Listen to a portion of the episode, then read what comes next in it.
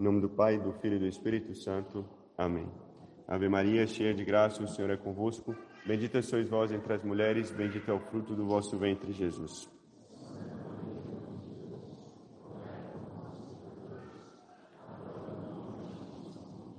Nossa Senhora das Dores, São Francisco de Sales, São João Bosco, podem sentar-se.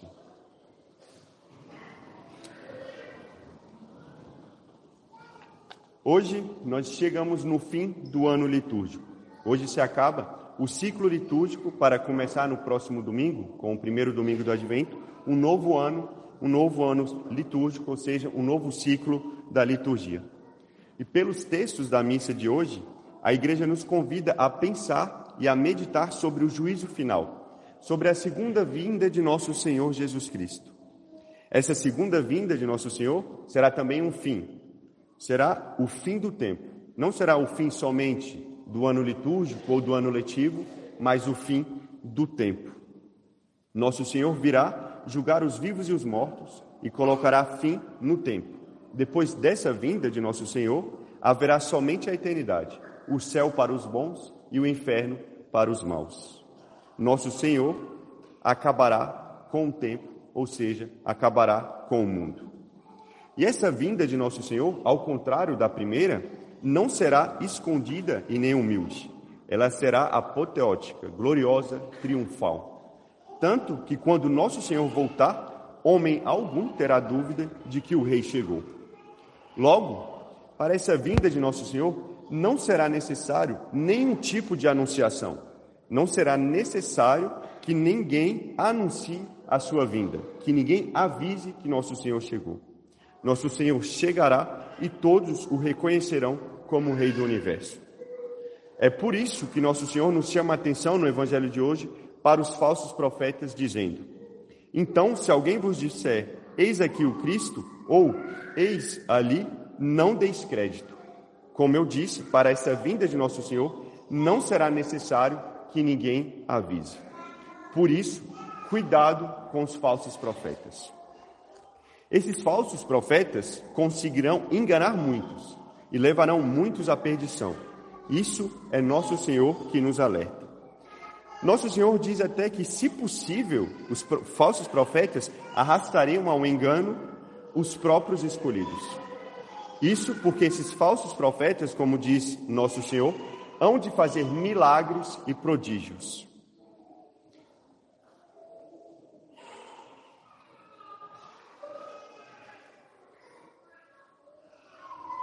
E como o homem muitas vezes tem sede do sobrenatural e se impressiona fácil com o que vê, muitos, diante desses prodígios, se deixarão enganar, por causa dos prodígios e milagres que esses falsos profetas irão fazer. Os homens serão capazes até de esquecer das próprias palavras de nosso Senhor, que disse para não dar crédito aos falsos profetas. Mas como é possível alguém que não é de Deus, como é o, o, caso dos falsos profetas, fazer milagres e prodígios? É possível alguém que não vem de Deus fazer milagres? E como discernir um milagre que vem de Deus ou um milagre que vem de um falso profeta? Sobre o milagre, é preciso entender que só Deus pode fazer um milagre, ao menos no sentido estrito da palavra. Milagre, no sentido estrito, é um fato, é algo que ultrapassa a capacidade da natureza. O milagre é algo sobrenatural, porque supera, como eu disse, ultrapassa todas as forças conhecidas e possíveis da natureza. Logo, só Deus e somente Ele pode fazer isso, ultrapassar a natureza das coisas que foram feitas por Ele. Então, nenhum homem, nem mesmo um anjo, seja bom ou mal, pode fazer um milagre. E se alguns homens, como é o caso dos santos, fizeram verdadeiros milagres, como ressuscitar o morto, eles não fizeram por virtude própria. Na verdade, quem fez esses milagres foi Deus por meio dos homens. Deus é a causa primeira do milagre, enquanto os santos são somente uma causa segunda, são meros instrumentos de Deus. E não porque Deus precisa, mas sim porque Deus quer usar dos homens. É o caso do homem e da caneta. Quem escreve uma folha de papel é o homem e não a caneta. A caneta é somente um instrumento pelo qual o homem escreve. Logo, somente, de certa forma, a gente pode dizer que a caneta escreve. Pensar que a caneta escreve é, de certa forma, uma grande ignorância. A caneta não tem capacidade para escrever, para fazer isso de maneira própria. Como os homens também não têm capacidade de fazer milagres. É necessário alguém superior, com capacidade para isso, para poder fazer um milagre. Logo, só Deus pode fazer milagres e ele faz usando os homens algumas vezes. Mas então, Deus usa dos maus, como os falsos profetas, para fazer milagres? Como vimos, os verdadeiros milagres não se podem realizar senão por virtude divina. Só Deus pode fazer um verdadeiro milagre. E isso ele faz para a utilidade do homem. A finalidade do milagre é a utilidade, é o bem do homem. Seja para afirmar uma doutrina, uma verdade, ou para manifestar a santidade de alguém que Deus quer propor aos homens como exemplo de virtude, que é o caso dos santos. No primeiro caso, para afirmar uma doutrina ou uma verdade, São Tomás diz que os milagres podem ser operados por todos os que pregam a verdadeira fé e invocam o nome de Cristo. O que também às vezes fazem os maus, e nesse sentido, também os maus podem fazer milagres. Como foi o caso de uma vestal que era na Roma pagã, uma virgem consagrada que ficava ao serviço da divindade, ou seja, não era uma católica.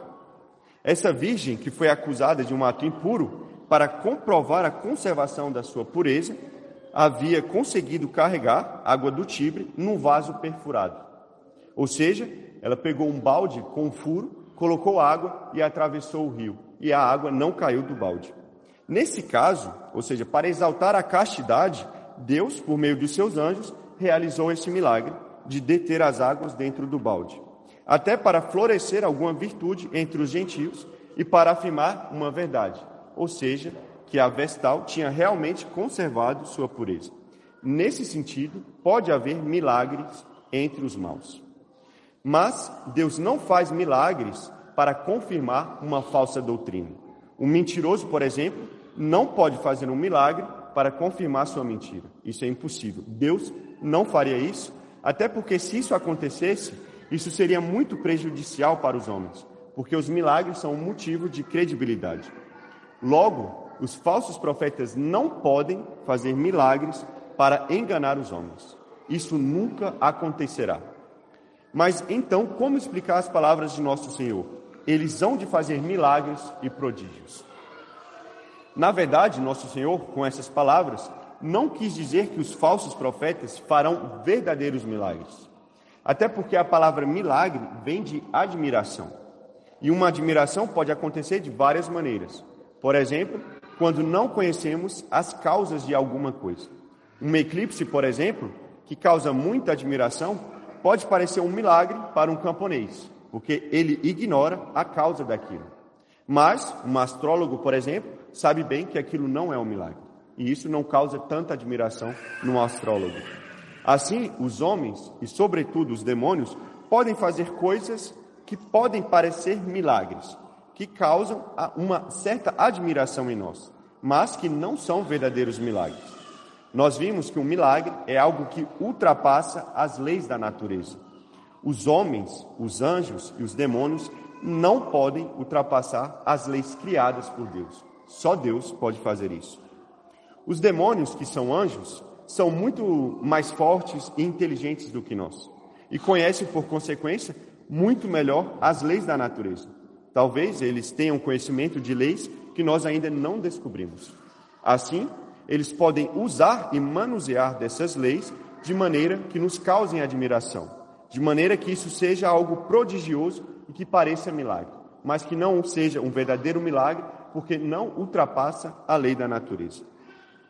Um demônio ou um homem possesso, por exemplo, pode flutuar ou fazer um homem flutuar, ou qualquer objeto pode fazer algo, mexer sozinho, pode causar um grande barulho, pode contar coisas do passado, pode curar certas doenças e etc. Tudo isso o demônio pode fazer se houver permissão de Deus. Logo, os falsos profetas podem até fazer coisas prodigiosas, coisas que pareçam milagres, sobretudo se são usados pelo demônio. Mas eles nunca farão verdadeiros milagres para atestar suas falsas doutrinas. Isso eles nunca farão, isso é impossível. Logo, quanto a nós, nós devemos ter muito pé no chão quanto a esses prodígios.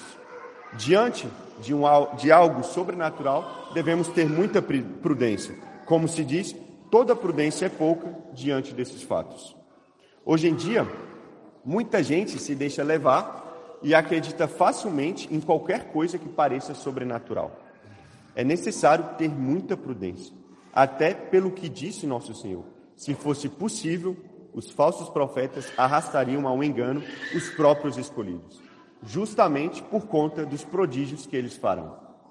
Nós não podemos e não devemos também nos deixar levar por qualquer admiração ou algo que pareça milagre.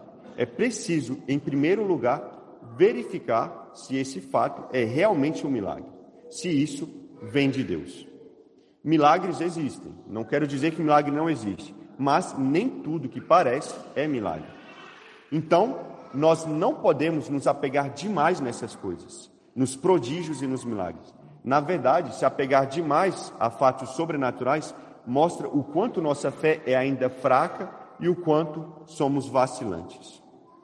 Antes dos milagres, nós devemos nos apegar à doutrina. A doutrina católica, a única verdadeira. A doutrina é a garantia de que estaremos seguros desses falsos profetas e da enganação desses prodígios. Inclusive, a doutrina é a prova e o discernimento de um milagre. Se alguém, em nome de uma doutrina falsa, faz algo extraordinário, extraordinário, por mais que pareça, isso não é um milagre. O milagre só é feito por Deus para afirmar uma verdadeira doutrina. Logo, para não nos deixarmos enganar, o melhor que podemos fazer, até para o bem da nossa alma, é procurar conhecer a doutrina católica, é se formar bem. E isso nós podemos fazer de várias maneiras, tirando um tempo, por exemplo, para estudar o catecismo. Ter e ler bons livros, se dedicar com diligência à leitura espiritual 15 minutos todo dia, por exemplo. Procurar ter docilidade aos ensinamentos dos padres, até procurar o padre se tiver alguma dúvida, se necessário. Lembrar-se de que nós, os padres, só queremos o bem das suas almas. E junto com a doutrina é necessário também a vida de oração, até porque a doutrina é necessário para a piedade e a piedade para a doutrina. É necessário então uma vida de oração constante e perseverante. Como diz São Gregório, a constância do coração dos escolhidos não se abala. Logo, com uma doutrina e uma vida de oração sólida, nós não nos abalaremos, nós não nos agitaremos e não nos admiraremos com os prodígios dos falsos profetas. Que Deus e a Virgem Maria nos dê a graça e que nós nos esforcemos para que daqui até a segunda vinda de nosso Senhor, ou até a nossa morte, nossa vida seja fundada sobre esses dois pilares: a oração, que implica a vida sacramental, e a doutrina. E que nada fora disso nos impressione. Até porque o céu e a terra passarão, mas as palavras e a doutrina que nosso Senhor nos ensinou e deixou nunca passarão. Em nome do Pai, do Filho e do Espírito Santo. Amém.